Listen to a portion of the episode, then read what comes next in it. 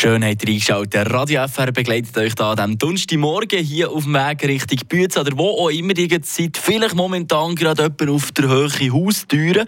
Und ähm, wenn ihr dort steht, dann wünsche ich euch nicht nur später eine gute und sichere Fahrt Richtung euer Ziel, sondern andererseits auch, ähm, dass es nicht schlecht wird und jemand noch zum Morgen ob sich kommt. Weil ja, je nachdem, wie die Ausdünstung von euren Mitmenschen daheim ist, da kann der ein oder andere Schuhablage etwa die mal fast einer Käserei gleichen. Ja, die lieben Füße, nicht wahr? Aber ja, wieso ist das eigentlich so? Und wieso schmücken gewisse Turnschuhe wie ein bisschen Greyjätzer? Von wo kommt der Begriff Käsefüße eigentlich?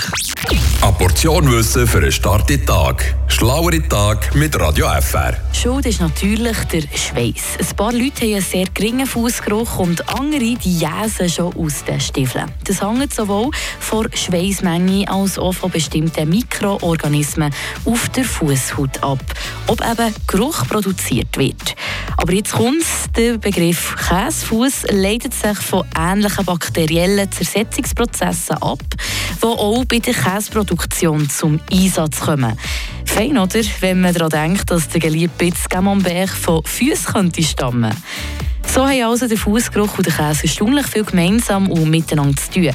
Der intensive Geruch und das charakteristische Aroma stammen in beiden Fällen von Milchsäurebakterien ab.